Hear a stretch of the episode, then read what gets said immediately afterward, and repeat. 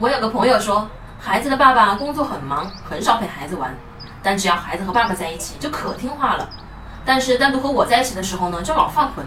为什么我陪他这么久，他就不知道多爱妈妈一点呢？其实呀，淘气不听话是孩子的独立宣言，就和我们也会比较容易和自己亲人发脾气也一样。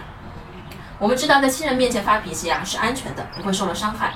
孩子也是一样的，当他们想试探父母底线的时候，他们就会选那个对他们最包容、陪伴时间最久的人。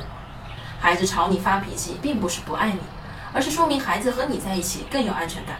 即使他犯错了，他你也会无条件的接纳他、爱他。所以，当爸爸对孩子关注比较少的时候，孩子就会展现出乖巧的一面，去赢得爸爸的关注。这就是为什么孩子在爸爸面前听话，而在妈妈面前却调皮的原因。我是不完美柚子妈妈。关注我，为你分享最有深度的育儿知识。